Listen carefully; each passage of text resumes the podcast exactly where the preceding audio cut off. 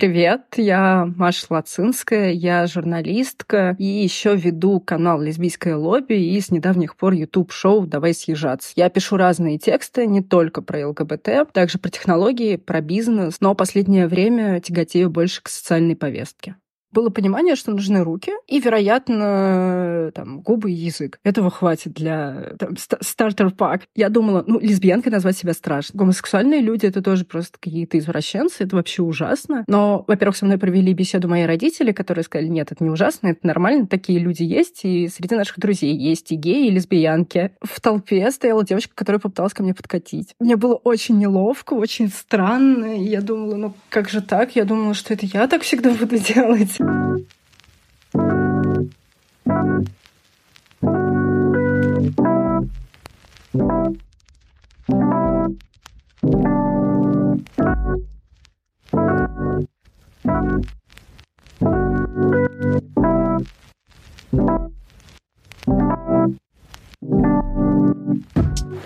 Всем привет! Сегодня среда, время нового выпуска. Это третий эпизод «Путей принятия» и вторая героиня Маша Лацинская. Это редакторка «Открытых». Еще вы можете знать ее из-за канала «Лесбийское лобби» или YouTube-шоу «Давай съезжаться». До пандемии она год жила в Тбилиси со своей девушкой Ксюшей, и сейчас из-за той же пандемии они застряли в Москве. К ней я тоже пристаю с этим стандартным лесбийским набором вопросов, чтобы прибавить копилку других таких опытов, которые можно сравнивать с собственным. 18 июля у Маши был день рождения, и я запоздала, но увековечу эту дату в подкасте. Днем рождения!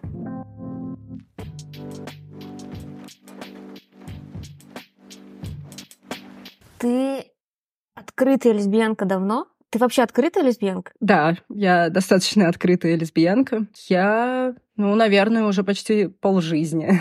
Вот, мне сейчас 28, скоро будет 29, и откры... ну, начала открываться, начала открываться я лет 16 где-то. Потихоньку, сначала там, начиная с небольших компаний друзей, но где-то, наверное, годам 23 уже пришла к полному открытию, скажем так. Ну вот где-то в интернете ты первый раз когда написала фразу там имя и, и лесбиянка? Ну вот так я, наверное, даже не скажу, потому что мне просто у меня не было э, цели так делать. Вот. Одно дело, когда я стала вести канал, а другое дело просто так писать посты. Не знаю, у меня такого, такого камин у меня, скорее всего, не было, чтобы вот взять, зайти в Facebook и написать пост э, «Привет, я Маша Лацинская, я лесбиянка». Нет, такого у меня не было. А, мне казалось, что я в этом не нуждаюсь, потому что и так мое окружение в целом все знает и понимает. И если мне задавали прямой вопрос, я на него прямо всегда отвечала. Так что, наверное, если технически говорить, то давай отсчитывать э, с момента создания канала. А, это октябрь 2018 года. Ну, так получается, что ты, в принципе, в интернет пришла сразу лесбиянкой, и это было известно всем, кто спросил или кто читает там посты, там, если есть партнерша упоминается, то как бы понятно. Я думаю, да, я спокойно вывешивала фотографии со своими девушками, я спокойно писала, что мы живем вместе, или мы куда-то поехали, или что-то мы делаем.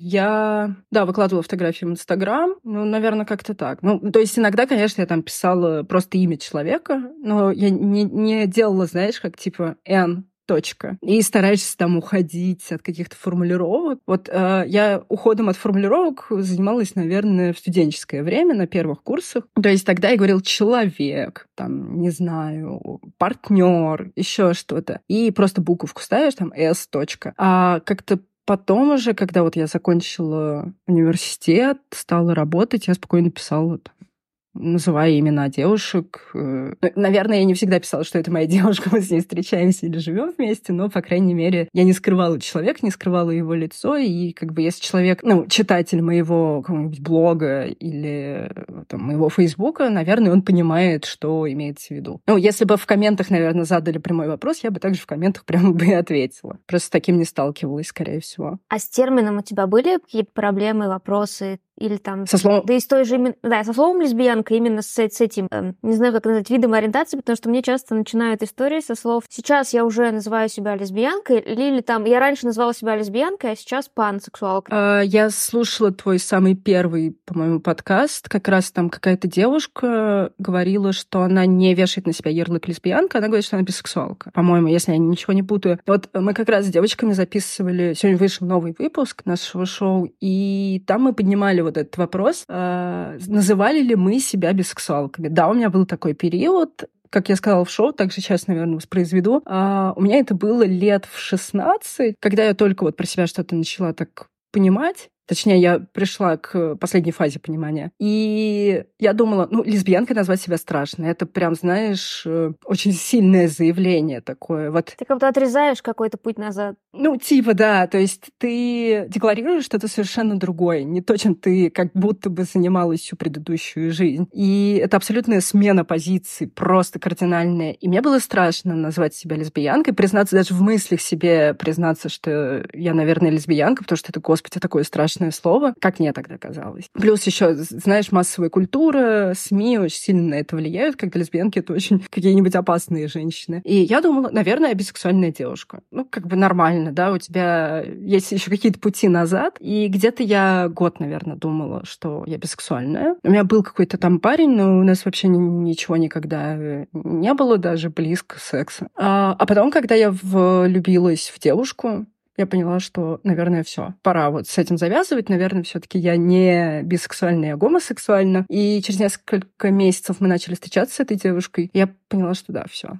Но, естественно, это как бы было мое понимание внутри. Но вот так вот воздух э, людям заявить, что я лесбиянка, наверное, так я не могла. Я скорее тоже, знаешь, использую вот эти формулировки, типа «я предпочитаю девушек», «я по девочкам», вот, что-то в таком духе. Мне не нравятся мальчики. А когда ты, ну, это очень стандартно банальный вопрос, поняла Э, поняла про себя про всё? себя. Су- Слушай, вот чем больше я начинаю в себе копаться и вспоминать детство, тем больше я прихожу к выводу, что я достаточно давно про себя все поняла, и как будто бы, как мне кажется, девушки, девочки мне нравились еще в детстве. Только тогда я думала, что это такая нежная дружеская привязанность, а со временем я понимаю, что, наверное, в этом больш- боль- больше было романтического какого-то подтекста. Наверное, я как раз я вчера в канал, по-моему, писала, что я из тех гомосексуалов, которые про себя все рано поняли. Ну, если не born this way, то хотя бы действительно ты рано к этому очень приходишь. Но было ли, ну, типа, у меня, например, просто происходило как? Я поняла, что вместе с пониманием пришло, дикий страх пришел о том, что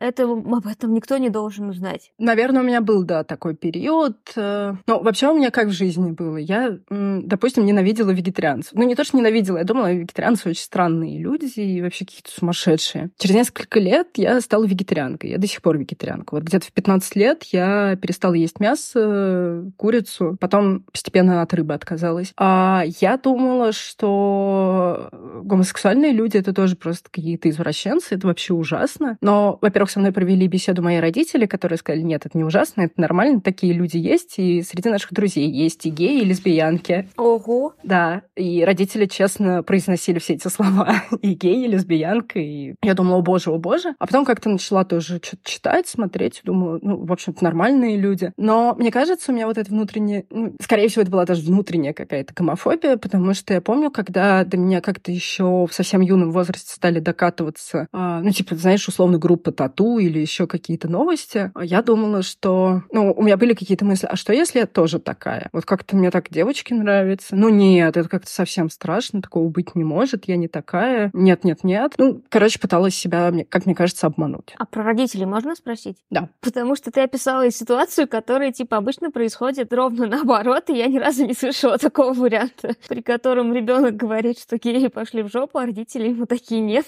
А, Да, мне очень повезло с родителями. У меня и мама, и папа достаточно прогрессивные, либеральные, адекватные люди. И от родителей я слышала вот, да, фразу, что геи и лесбиянки — это нормально, это есть. А в каком возрасте это было? Я думаю, где-то лет в 12, как мне кажется.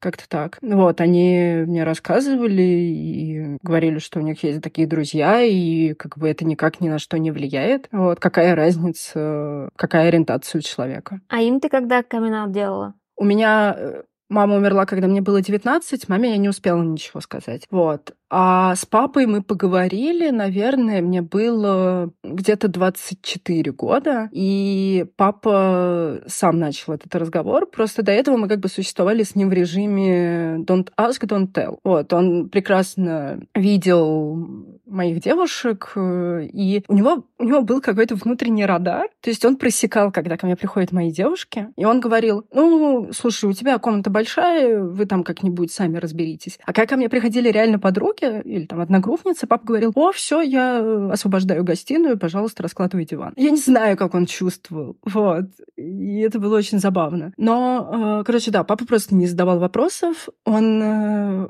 очень хорошо до сих пор относится к моим бывшим каким-то пассиям, с которыми мы долго встречались. А с некоторыми он вообще зафрендился на Фейсбуке, они его поздравляют с днем рождения, он их поздравляет с днем рождения или там с выпуском из университета, или написанные, не знаю, диссертации, например. Вот, то есть замечательные отношения. Но в какой-то момент он э, просто... Ну, короче, да, из-за того, что я жила отдельно от папы, а, у нас с ним была традиция встречаться по субботам и обедать.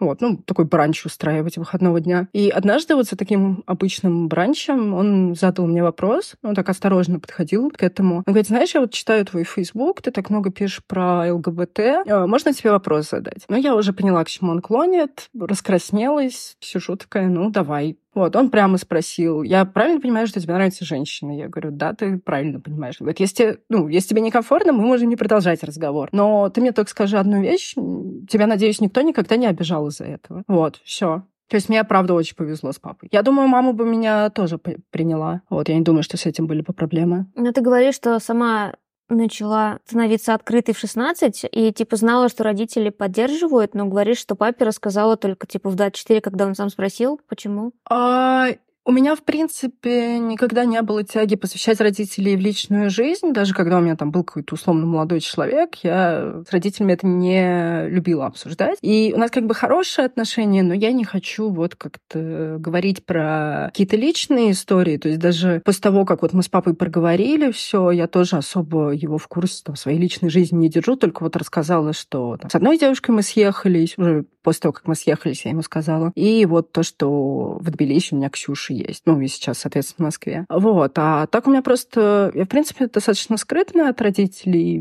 была. Вот и, наверное, все равно у меня же были какие-то сомнения, какое-то неприятие себя, еще что-то. И грузить этим родителей тоже не очень хотелось. Вот, ну и все равно, конечно, наверное, есть в этом некая внутренняя гомофобия и боязнь, что а вдруг родители думают, что я не такая, а вдруг э, они готовы терпеть э, гомосексуалов только это, если какие-то чужие дети, чужие знакомые, друзья, а своего ребенка они не примут. Все равно был, наверное, как какое-то какое опасение было. Хотя папа, ну вот я говорю, он видел нескольких моих девушек, и когда они к нам домой приходили, он замечательно со всеми всегда себя вел, и как бы никакой агрессии, никакого негатива никогда не было. Ну, то есть тебе было важно его принятие? Да, конечно, важно, но я не знаю, сколько бы мы еще существовали в таком формате, если бы папа сам не спросил. Но я думаю, если бы я еще чуть стала более самостоятельной и как-то совсем окрепла, или если бы стала там жить. Ну, наверное, когда бы я стала с какой какой-нибудь из девушек жить, я бы ему тогда сказала, да.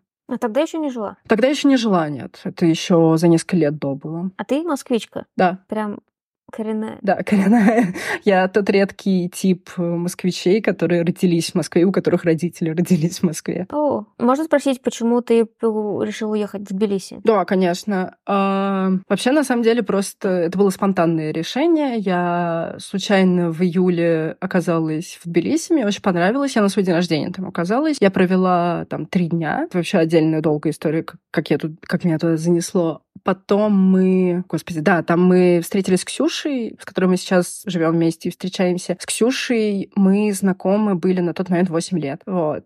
И как-то даже там 8 лет назад тогда она мне понравилась. Я как-то попыталась к ней неловко подкатить, Ксюша меня отшила. вот. А потом Ксюша вышла замуж. И так получилось, что она с мужем переехала в Тбилиси. И я случайно получила на свой день рождения билеты в Тбилиси. И перед этим, буквально за две недели до этого, Ксюша постила фотки в Инстаграм, и все это время были друг на друга подписаны, иногда общались. И Ксюша выложила фотографии фотографию из Тбилиси с подписью «Зря вы не приезжаете». А через несколько дней я узнаю, что у меня вот есть билет из Тбилиси. Я написала, типа, не хочешь встретиться, раз э, ты жалуешься, что никто не приезжает, а я вот как раз еду. И Ксюша согласилась, и мы не только вот она мне... Я думала, как это будет. Знаешь, такие неловкие встречи людей, которые когда-то были знакомы, а потом долго не общались и не виделись. Я думала, ну, встретит она меня в аэропорту, мы с ней погуляем два часа, разойдемся, больше в жизни никогда не увидимся, и, наверное, еще отфрендим везде друг друга окончательно. Но оказалось, что нам было как-то очень интересно. Мы гуляли весь день, потом на следующий день... На... У меня день рождения был как раз, и мы с ней встретились, вечером отметили. И вот на третий день еще догуляли, она меня проводила обратно в аэропорт, и я улетела в Москву. Вот. Потом мне так понравилось в Тбилиси, что я еще в декабре туда приехала, когда была в Армении. Но в этот раз я уже осталась у Ксюши с ее мужем, и в какой-то момент... Тебе понравилось Тбилиси или Ксюша? А, честно, Тбилиси.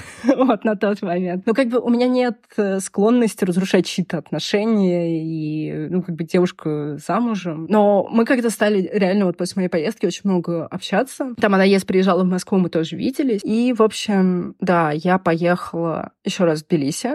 Потому что была в Ереване, я подумала, просто в Ереван слетать скучно, съезжу еще в Грузию. Вот, было очень тоже круто. Ну, я буквально опять три дня там провела, но мне так понравилось. Я в какой-то момент просто шла по проспекту Руставели и подумала, а может мне переехать сюда? И так совпало еще, что я перед этим уволилась из Забел, и меня отвергла одна девочка, которая мне очень нравилась. Я, ну, наверное, месяца три за ней пробегала и вообще без толку. И я подумала, а чем мне терять? Ну, как бы просто возьму и перееду, потому что у меня была на тот момент подработка удаленная, плюс я сдаю свою небольшую квартиру на окраине. Подумала, что, в принципе, этого хватит для того, чтобы жить в Тбилиси. И вот в декабре я, меня осенила эта мысль, в январе я переехала. Тогда можно спросить, как Ксюша развелась? Самое смешное, Ксюша до сих пор не развелась. Ага.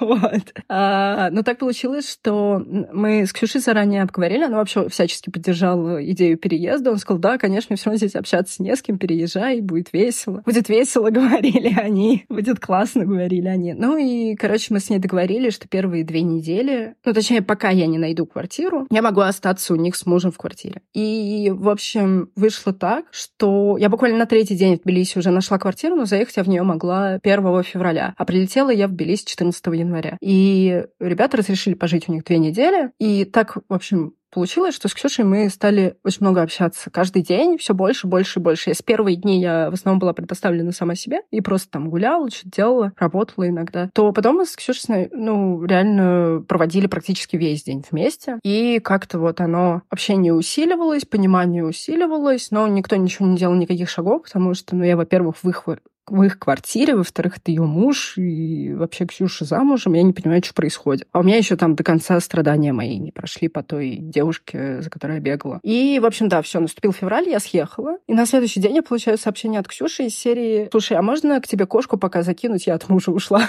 вот. Ну, я типа в своем хостеле перекантуюсь. У Ксюши есть свой хостел, она владелец хостела. В общем, я в хостеле перекантуюсь, ничего страшного, можно пока там к тебе несколько вещей закинуть. Вот. У меня так отпала челюсть, я говорю, ладно, конечно. И я подумала, что, ну, как бы нечестно, что я у них две недели тусовалась, а Ксюша сейчас будет в хостеле жить. Но у меня не было, честно скажу, у меня не было никакой задней мысли, но я понимала, что что-то странное происходит. И, в общем, Ксюшу я забрала к себе вот в эту квартиру, которую сняла. И мы как раз шутим, что, ну, есть же этот э, стереотип, что лесбиянки на второе свидание, на втором свидании съезжаются. Мы с Ксюшей шутим, что мы съехались раньше. Мы съехались еще до свиданий, до отношений. Ну и в какой-то момент, короче, так получилось, что ко, мне еще постоянно приезжали друзья вообще какой-то безумный период. Буквально вот я неделю жила в этой квартире, уже здесь есть Ксюша с кошкой и с вещами. Ко мне приезжают друзья, непонятно, что вообще происходит, у нас еще ничего нет, но что-то вот подкатывает. И тут еще две подруги приехали, которые раньше встречались, ну и как-то, знаешь, так все завертелось. У них, э, у них чувства проснулись, у нас с Ксюшей все началось. Ну, как-то вот. Ну, так произносишь, типа, как будто все само собой происходило. Вы обсуждали что-то, типа, прям сели, обсудили? Да, мы, мы обсуждали, мы правда обсуждали обсуждали, потому что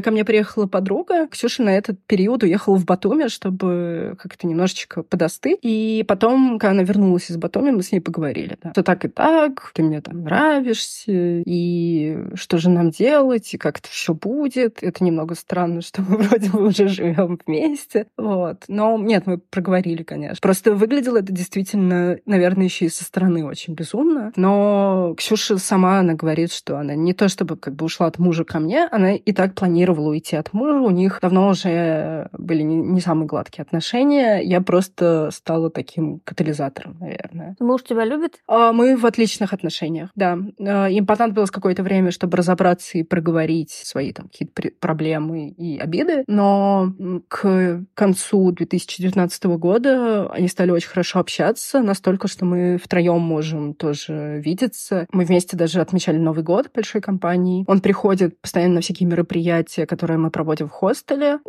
Сейчас он сидит с нашей кошкой в Тбилиси. Мы живем в его квартире. Вот это немного как бы странно, но всем, в принципе, как мне кажется, комфортно. Вот. Ну, не знаю, по крайней мере, мы еще живем здесь с его друзьями, и от друзей я узнала, что он ко мне хорошо относится. И с Ксюшей они тоже проговорили все. Не сразу, но со временем. А каково было выстраивать отношения, которые только начинались, но вы как бы уже должны еще и быт выстраивать, которое не очень радостное мероприятие? А, знаешь, в этом плане как-то безумно комфортно, потому что я человек, который в быту достаточно тяжелый, мне нужно личное пространство, я очень легко раздражаюсь, если мне не дают этого личного пространства. Я еще не очень... Я устраиваю бардак, короче. Это очень многих злит. То есть не то чтобы грязище, грязище я не люблю, но именно просто вещи раскидать. Это часто часто всех злит, на почве этого происходят какие-то конфликты. А меня бесит люди, которые постоянно сидят дома, и я не могу своими делами позаниматься. Мне очень нужно какое-то время быть самой себе предоставленной. Но с Ксюшей почему так получилось? Очень комфортно. Не знаю, вот мы что, две недели я у нее в квартире протусовала, что потом мы съехались, еще ничего не началось, мы нормально абсолютно взаимодействовали. И, в принципе, у нас из-за быта не бывает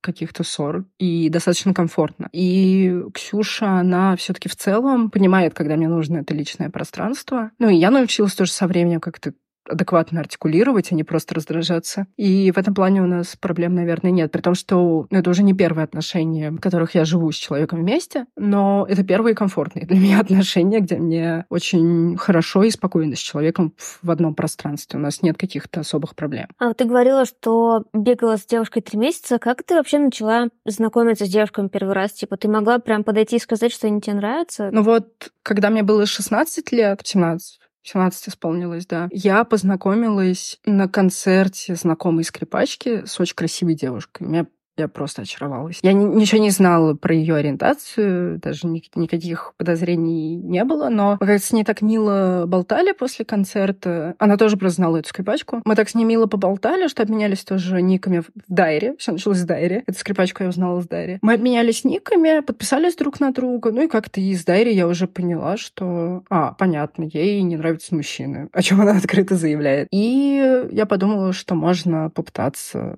как-то там что, что проявить себя. Но там вопрос скорее был, во-первых, в моей неуверенности. Мне 17 лет, я только-только э, ввязалась в гомосексуальную жизнь. У меня никакого опыта в этом. И... А ей 24 и у нее уже есть опыт. И это было безумно страшно для меня. Я еще на первом курсе университета, я вот только-только поступила, а там человек уже работает, она переехала из другого города в Москву, она устраивает свою жизнь, а я живу с родителями и учусь только. Вот. Но понадобилось несколько месяцев, чтобы показать, что я не маленькая девочка и могу как-то отвечать за свои поступки, за свои слова, за свою жизнь. И, может, меня 17 лет, но все равно я могу делать какие-то взрослые вещи. Получилось. Но мы встречались какое-то время, полгода больше. А именно знакомиться, то есть ты, получалось, все такие были ситуации, в которых ты просто случайно в процессе узнавала, что другая девушка тоже заинтересована? Ну, как правило, да. Как правило, да. Вот это случай, да, вот просто, знаешь, через знакомую скрипачку. Потом университет. Вот. Потом другой университет. Я просто переводилась из одного вуза в другой. Везде почему-то были бисексуальные они гомосексуальные девушки. И ты об этом знала? То есть они как-то об этом говорили вслух? Ну, во-первых, они говорили вслух, во-вторых, меня все считывали. Я не знаю, почему там. Одно дело, когда я побрилась на лысо, а другой момент, когда я еще не брилась на лысо, меня считывали. Вот. Я не знаю, как это получалось, но даже гетеросексуальные подруги мои некоторые в университете, в первом вузе, там одна девочка, она про меня, мы шутим, что она про меня поняла что-либо раньше, чем я сама все осознала. Я тогда просто еще не, не разобралась с отношениями там, с своим молодым человеком, и о чем я ей рассказала. А я увидела прям какое-то жуткое удивление у нее на лице, и потом она уже пояснила спустя некоторое время, она говорит, да я сразу подумала, что ты, видимо, либо лесбиянка, либо бисексуал, которая тяготеет к женщинам, а тут ты мне про какого-то парня рассказываешь. А тебя это не бесило, когда тебе за тебя говорили, что ты... На самом деле, я думала, что ты лесбиянка давно. Я просто меня дико это злило. Да, э, нет, меня почему-то не злит. Мне кажется, это ну, какая- какая-то видимость. Я даю лесбийскому комьюнити видимость. Меня правильно считывают, ну, пусть так будет. Я не обижалась, потому что в меня попали, и обижаться, в общем, как бы было бы, наверное, странно. Мне было интересно, как, как это происходит, потому что все таки на первом курсе я выглядела достаточно straight. У меня были длинные волосы, но они у меня сейчас длинные. Я имею в виду, что я не выглядела, знаешь, как вот тогда было представление о лесбиянках. Это, как правило, девочки короткостриженные, которые никогда в жизни там не наденут юбку и прочее. Я все таки наверное, как мне казалось тогда, я не была похожа на вот этот шаблон. Но меня все равно считывали. А вот про шаблоны. Ты когда начинала понимать, что лесбиянка, или уже когда чуть больше смирилась с этой мыслью, у тебя, не знаю, у меня это происходило как? Я гуглила, мне выдали, что там, три вида. Буч, фем, дайк. И там расписали прям все, что должно дальше происходить. Как я должна выглядеть, как я должна думать, вплоть до позиции в сексе. И как будто бы требовалось обязательно выбрать уровень игры, что-то из трех, и меня это очень отпугивало, потому что не накладывалось. У тебя такое было? Наверное, да, меня смущало, что вот есть три этих типажа, и какой ты сегодня, надо выбрать обязательно. А я как бы и не туда, и не сюда, и очень странно, а что я тогда не настоящая лесбиянка, если я не попадаю ни в один из типажей. Но я подумала, ладно, ну, выберу уровень normal, это дайк, вот пусть будет так. Ты сказала, что нужно как-то соответствовать внешне? Ну, наверное, да, потому что в какой-то момент я начала, короче, стричься, вот. Но могу сказать, что там юбки и платья я никогда не любила с детства, просто я помню до сих пор. Здесь родители пытались надеть на меня платье, платьице какое-нибудь милое. У меня просто папа, он занимался в 90-х шмотками, продавал дорогие там из Франции, привозил из Италии, и вообще он костюмами мужскими занимался, но иногда и из командировок мне что-то привозил. И, как правило, какие-нибудь там красивые платья. Они, правда, очень красивые, но я ненавидела их с детства. И у меня просто была, была всегда истерика. Я плакала, если мама пыталась на меня надеть платье, но в какой-то момент родители поняли, что это не мой вариант, и отстали от меня. Да, я, наверное, старалась э, как-то думала, что если, ну, раз есть какие-то типажи лесбиянок, чтобы тебя другие лесбиянки видели, надо, наверное, мигрировать в ту сторону и что-то делать. Поэтому, да, стало короче как-то стричься. Потом ну, какую-то символику прям уж так я не носила. Ну, кольцо на большом пальце, разве что, да. У меня было кольцо. А ты замечала это на других? Да, но иногда были ошибки. А ты можешь перечислить, что помнишь? Потому что я ничего не помню, кроме большого пальца. Я помню всякие лабрисы люди хотели. Это топор с двумя лезвиями. Один из символов лесбиянок. И где его надо было рисовать? На лбу? Ну, его, ну либо татуху просто бьешь, да, чтобы все видели там на руку, например, либо какие-нибудь значки покупали. Знаешь, магазин... Короче, в Москве был магазин Индиго, в котором можно было купить кучу всего гейского. И книжки, и символику, и брелоки, и цепочки, и что угодно. И очень много, на самом деле, как мне кажется, в Москве лесбиянок ходили с какими-то лабрисами или с треугольниками розовыми, с радужкой. Ну, радуга реже тогда встречалась, как мне кажется, в конце нулевых. Это сейчас чаще, наверное, радугу можно встретить, чем что-либо еще. А ты не знаешь случайно, почему чертов топор стал символом лесбиянок? Я не помню, я не помню, но, по-моему, это что-то от амазонок. Что-то там, по-моему, это лежит в какой-то мифологии. Но могу ошибаться, я не претендую сейчас, но э, с Лабрисом было забавно. Я просто где-то год назад Ксюша говорила, хочу напить себе татуировку, какую-нибудь ну, что-то лесбийское. Вот, Ксюша пошутила про Лабрис, мы стали думать, а кто-нибудь вообще сейчас использует этот символ. Я написала пост об этом в канал. Ну, прям пере- пересказала наш э, диалог с Ксюшей но мне несколько девушек в личку ответили, что ну да, я до сих пор у меня вот есть значок Лабрис там на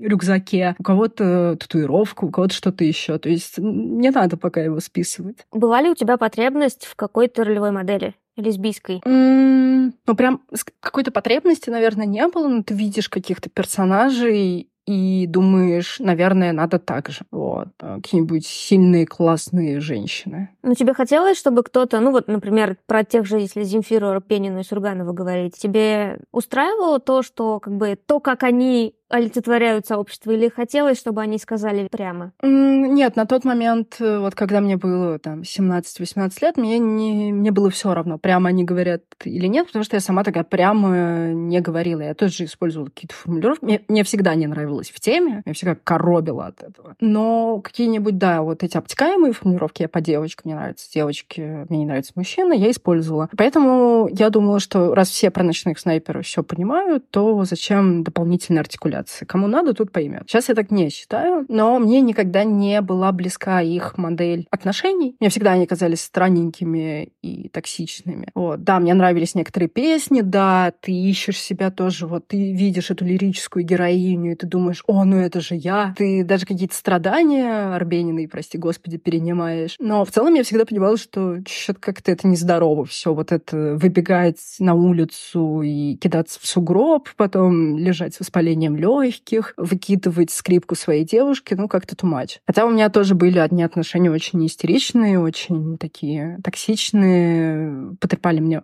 много нервов, и там как раз еще так сошлось, что на фоне всего этого присутствовали песни ночных снайперов. Ну, ты, получается, искала, ну, то есть ты как нашла, допустим, тех же этих троих? Ты искала, кто это, например, в России? Ну, я специально не искала. Они просто были, они были на нашем радио, они были по телеку, и они как бы всегда присутствовали в какой-то как будто бы ты рождаешься с этой мыслью. Я не помню, когда мне пришло осознание про ночных снайперов, что это гомосексуальные, вероятно, гомосексуальные женщины, я не помню. Я помню, что у меня всегда такое знание было. А также с Земфирой, ну, как бы там с первого альбома «Я ворвалась в твою жизнь, ты обалдела», там тоже все было достаточно понятно, и вопросов не вызывало. Просто я прям гуглила, мне надо было найти какое-то подтверждение того, что не я одна такая. И есть кто-то с ресурсами, кто тоже может. Ну, у меня прям вот такого, наверное, запроса не было, потому что мне, во-первых, родители сказали, что есть такие люди. Я подумала, ну, наверное, они есть, да. Можно не гуглить, все равно я же там, не, найду их странички в ВКонтакте прям так сразу. Потом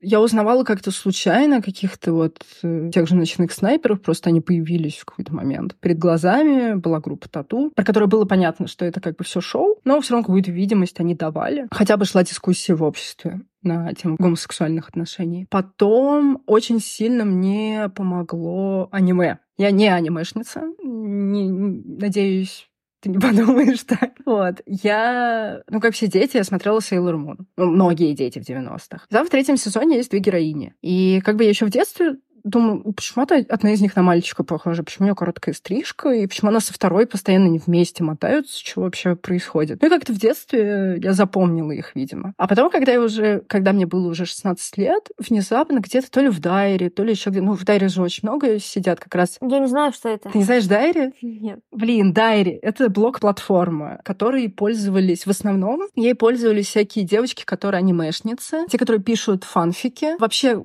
как бы Дайри — это знаешь, платформа скорее для всяких фандомов. То есть вот с Гарри Поттером, с какими-нибудь аниме, с даже не знаю, что еще. Ну, короче, он был очень популярен, по крайней мере, в Москве. И вот моя Ксюша, девушка, она нашла там очень много друзей и знакомых через Дайри. Я вот тоже, у меня как бы даже личные отношения сложились. Это достаточно популярная была штука, еще до ЖЖ, наверное, даже. Если в ЖЖ шли писать какие-то более осмысленные вещи и про политику, и про социалку, то Дайри — это чисто вот какая-то фандомная вещь. И там процветало очень много информации про ЛГБТ. Да, это как-нибудь было завуалировано чаще всего, потому что они используют лексику тоже фандомную, типа slash, femslash это было. И как бы Diary благодаря этому очень сильно развивался, и были всякие сходки людей из Diary. Вот. Прям советую тебе почитать на эту тему, потому что там можно... Я даже сейчас э, искала какой-то список литературы гомосексуальной, про женщин для канала, и нашла огромный пост какой-то девушки с Diary. Но он старый, но он есть, она его даже до сих пор, по-моему, обновляет. Ну, или там Diary сейчас продали, до последнего момента она его обновляла. Там просто кладезь этой литературы. Э, я нигде такого огромного списка еще не видела. Мне там читать и читать. Но проблема в том, что я бы его... Я не знаю, как я на него наткнулась, но там нету ни... вообще слова лесбиянка. Там нету ничего такого. Ни гомосексуальной женщины, ни лесбиянка, ни бисексуалка. Там есть только фэм-слэшная литература от классики до чего-то более такого легкого. Но список реально огромный. Там действительно есть очень много классического, то есть даже Вирджиния Вулф какая-нибудь или 33 урода, про которые мы писали. Вот, короче, да, благодаря аниме, да, я в 16 лет вспомнила, что были две такие персон... два, два таких персонажа из Sailor Moon. Стала искать, нашла, прочитала кучу всего и поняла, что так мне не показалось, так это, это девочка с девочкой, и все как бы у них нормально. И там прям вообще безумная любовь. Но мне очень нравилась э, из их пары та, которая посильнее, повыше, которая там с короткой стрижкой. Я думаю, блин, вот вырасту, буду как она. И у меня будет такая же вот красавица, которая на скрипочке играет. Была потребность в сообществе? Mm, да, да. Очень хотелось найти и побольше таких же людей. То есть, э, наверное, за этим я на Дайре-то и сидела. Там было сообщество одно. Ужасно, ужасно называлось. Оно называлось Буч Дайк Фэм. То есть, знаешь, все прям вот в лоб. Но там можно было прочитать истории живых лесбиянок, которые задают ну, как бы обычные вопросы о жизни, своей лесбийской жизни. И тогда еще не было этого закона о запрете пропаганды. Тогда не надо было никому ставить маркировку 18+, тогда не надо было ничего скрывать из поиска. Все это было. Ты почувствовал в какой-то момент, что ты часть сообщества? А, нет, я в нем особо не участвовала. Я скорее таким пассивным читателем была, такой вайеризм. Вот, я скорее подглядывала. Но я еще тусила в сообществе, вот, которое как раз про этих персонажей Sailor Moon. Там я немного общалась с людьми. Ну, собственно, через него я нашла вот эту девочку-скрипачку, на концерт которой я пошла, и там познакомилась со своей первой девушкой. Такая сложная схема. А вообще сообщество? Вот сейчас, когда пишем про лесбийское сообщество, часто просто сокращается до сообщества, и ты как бы что-то о нем высказываешь, что-то о нем думаешь, но я никогда не ощущала себя его частью. Ну, мне кажется, очень разобщено сейчас у нас общество в целом в России. И я не могу сказать, что из себя представляет лесбийское сообщество в целом. Для меня оно одно, для кого-то оно другое. Мне не, не, бли, не близок эфемизм в теме и ночные снайперы, и тусовки под памятником Есенину. А кто-то это вспоминает с ужасной ностальгией, наверное, до сих пор льет слезы по песне Дианы Арбенин. Я бы это сократила до двух миров лесбиянок в России, наверное, их больше. Но в моем случае вот есть, знаешь, люди, которые генерят контент, которые пишут про этику, про то, как важно экологично общаться. Это там ты, Саша Казанцева, я, вообще открытый, еще кто-то. А есть вот люди, которые сидят в условном паблике в теме во ВКонтакте и такими хуями обкладывают бисексуальных женщин, что просто страшно становится от этой и мизогинии, и бифо бифобии, и гомофобии, и всего вообще на свете. Поэтому я, когда стала интересоваться другими людьми со схожей ориентацией, я поняла, что есть очень много какого-то токсика в этом. Тогда я еще не знала, что можно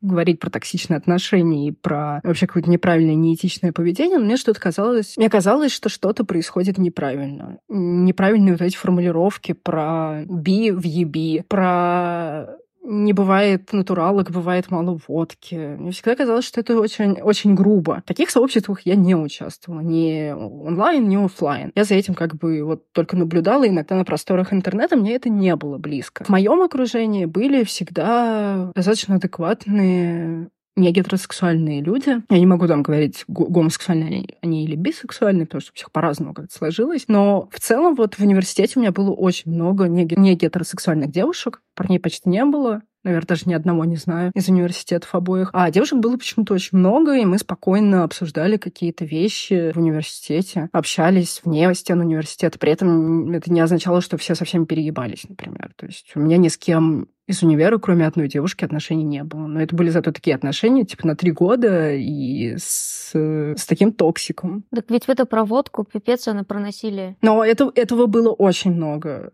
Вот насколько я себя помню, вот это презрительное отношение к гетеросексуальным девушкам, что как бы с одной стороны с ними вообще стыдно иметь что-то общее, а с другой стороны классно такую цитату завалить. Вот. Мне всегда казалось, что это очень мерзко и неправильно, и как бы да, как бы может кто-то себе это запишет как ачивка, но это странно. Ну нет, это же сейчас есть. То есть если провести хотя бы, не знаю, 25 минут на этом паблике, ты долистаешь до какой-то истории, где кто-то будет хвастаться, что завалил какую-нибудь коллегу. Ну, наверное, да. Но мне никогда это, да, не было близко. Но у меня еще, знаешь, такое отношение было из-за того, что та девочка, с которой мы встречались в университете, она была гетеросексуальна. По крайней мере, она так говорила, что она гетеросексуальна. У меня как бы не было плана ее соблазнить или еще что-то. Она мне просто искренне нравилась. И мы с ней очень мило стали в какой-то момент общаться очень много, и случились большие чувства, большая любовь. При этом она сейчас себя никак не позиционирует. Она говорит, что это был только этап. Ну, как бы это ее дело. Но у меня никогда не было такой, знаешь, радости, что уху, я завалила натуралку. Нет, как бы просто э, я вот тогда в 17 лет поняла, что, оказывается, бывает по-разному. Оказывается, люди могут э, думать, что они стопроцентно, там, допустим, гетеросексуальные, у них случается какой-то другого формата отношения. И это нормально. Также нормально бывает наоборот. А ты еще рассказывала, что это вообще интересная тема, как, во-первых, при отсутствии тех же ролевых моделей, и новинка обсуждать словами через рот, это прямо новинка, как э, в парах люди вообще, когда знакомятся с новыми людьми, короче, как понимается вот это вот, кто-то должен принимать активную роль ухаживания, кто-то нет, например, при знакомстве, хотя бы. И вот у тебя это как решалось? Мне казалось, что я для себя вот сразу определила, что я буду добиваться и все делать. И оно как-то само получалось. То есть я ухаживала, проявляла какие-то знаки внимания, показывала, какая я крутая и сильная. И вот. Если бы к тебе кто-то так же делал, ты бы как отнеслась? Я пугаюсь такого ужасно. Меня это очень смущает. Просто я готова убежать от этого у меня был такой момент, один из первых. У меня еще тогда не было никогда отношений с девушками. Я поехала на автограф-сессию Земфиры. В толпе стояла девочка, которая попыталась ко мне подкатить. Вот, я, мне было очень неловко, очень странно. И я думала, ну как же так? Я думала, что это я так всегда буду делать, а не со мной кто-то. Не знаю, мне было неловко, но я ей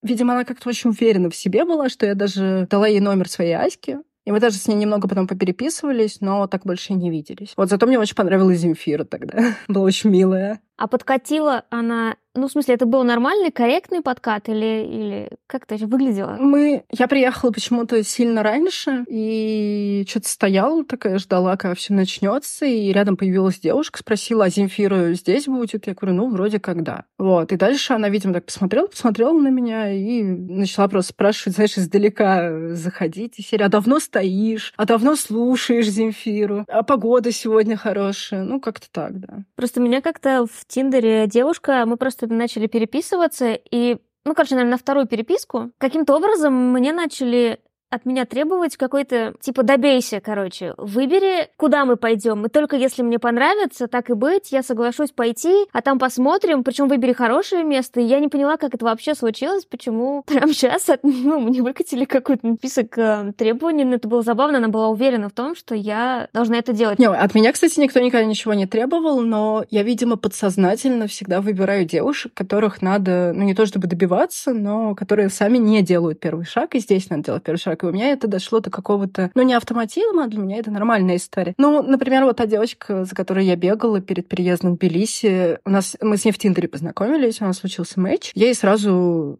написала, типа, привет. Она ответила, привет. Я спросила, как дела. Она сказала, ну, нормально. Что-то чем-то она там занималась. Я говорю, ну, пойдем гулять, как сможешь. Но встретились мы через месяц.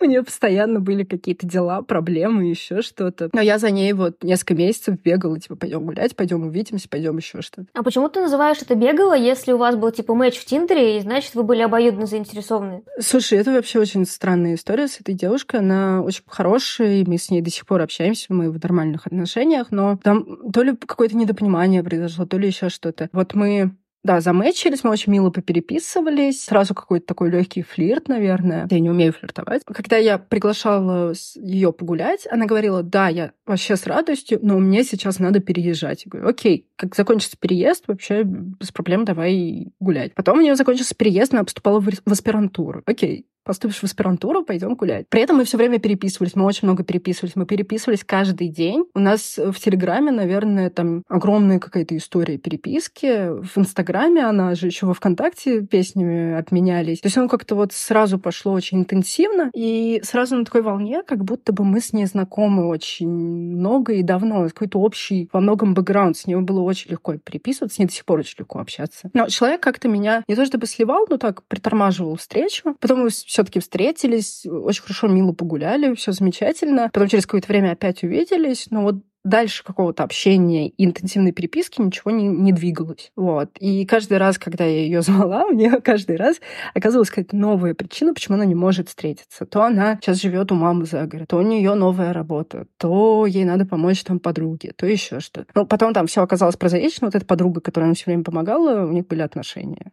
Но я, я ей задавала честный вопрос. Я говорю, ну, типа, что это было? Почему ты сразу не могла сказать? Он говорит, ну, у нас там было, типа, все непонятно, мы дружили. Я говорю, хорошо, а почему, как бы, нельзя было сказать прямо мне? И почему-то вообще все это было? Она говорит, ну, нет, ну, если я сидела в Тинтере, мне было интересно, если у нас случился матч, мне было интересно, но просто потом вот так вот все закрутилось. Когда появилась потребность понять, узнать что-то про секс, ты пыталась нагуглить это и находила что-нибудь? А, ну, мне помогала, наверное, вот та группа в Дайре, Бучдайк Фэм. Вот там люди писали про секс. А еще я не знаю как, но тоже вот как будто бы я родилась с этим знанием, не знаю, откуда у меня это все было. Я даже не могу это вспомнить. Я как-то пыталась отрефлексировать этот момент, когда я вообще впервые задумалась про лесбийский секс и что там вообще делать надо. Я не помню, реально не помню. У меня просто, ну, как-то было понимание, что нужны руки и, вероятно, там, губы и язык. Это этого хватит для стартер-пак. Я пыталась, наверное, что-то гуглить, но, естественно, Google ничего хорошего не выдавал на мои запросы. Мне хватало, скорее всего, этой группы. Не, не знаю, чего еще. Вот я сейчас пытаюсь вспомнить. Ну, типа, сам секс мне тоже казался естественным. Если, например, я начинала думать про секс с мужиком, меня